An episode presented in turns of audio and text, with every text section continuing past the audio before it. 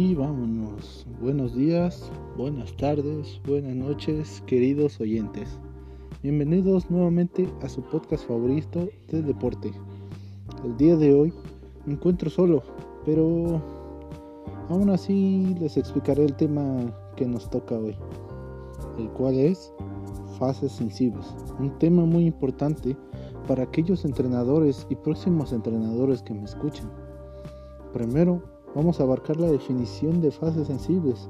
Creo que con el, puro nombre se pueden dar una pequeña idea de lo que es. Fases sensibles se asocian al entrenamiento y quizás se dan una pequeña idea.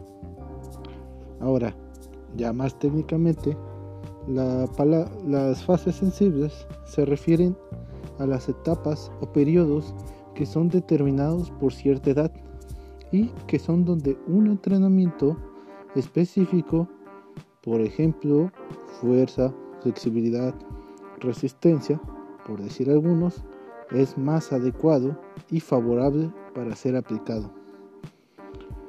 Creo que con esto ya se abarca lo que es la definición, pero voy a darles un pequeño ejemplo para que lo puedan entender más. Pónganse en los zapatos de un entrenador y tienen que y, e imagínense que tienen que entrenar a un niño de entre 14 y 15 años más o menos y a otro de 4 años. Según ciertas tablas basadas en estudios científicos que pueden encontrar fácilmente en internet, a niños de 4 años el mejor entrenamiento específico que se le puede aplicar es el de las cualidades, de, en tanto cualidades físicas, es la flexibilidad. Les digo esto debido a los estudios que se realizan, que se realizaron, perdón. Ahora, al niño entre 14 y 15 años, de igual manera, según las tablas, está en su mejor punto para desarrollar la fuerza, Creo que con este ejemplo queda un poco más claro de lo que quiero dar a explicar.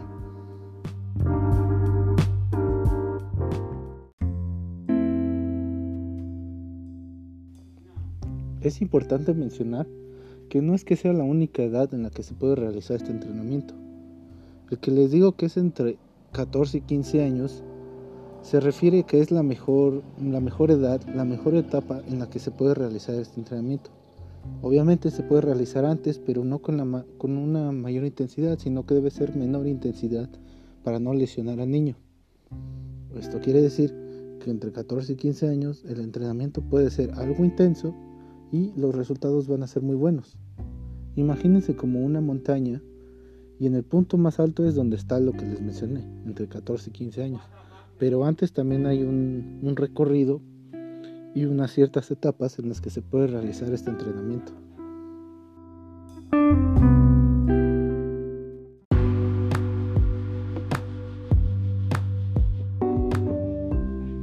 Tú como entrenador o próximo entrenador, es muy importante que conozcas estas etapas y periodos de fases sensibles.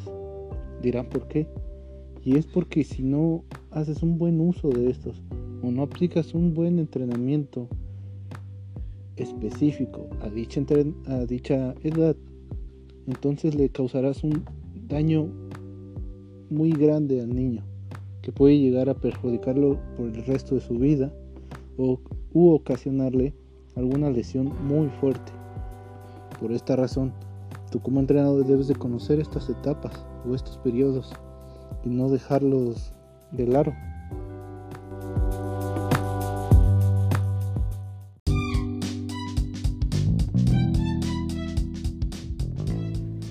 Ahora como último punto, una pequeña conclusión y reflexión de lo que estuvimos hablando el día de hoy. Imagínate tú como padre de, algún hijo que llevas a, pues a tu hijo de unos dos años a un centro de entrenamiento. De primeras esto está mal. El niño no se ha desarrollado de, la, de manera completa. Y entonces los daños que se le pueden ocasionar al niño van a ser muy graves. Entonces te tienes que esperar a que él se desarrolle y conocer estas fases para aplicar un entrenamiento de resistencia, de fuerza o de flexibilidad. Y lo recalco nuevamente, tienen que conocerlos yo como entrenador y ustedes como próximos o ya como entrenadores.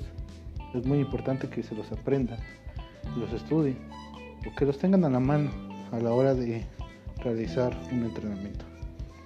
Eso fue todo por el día de hoy y por el tema de fases sensibles. Muchas gracias a todos por haberme escuchado y nos vemos en la próxima. Gracias.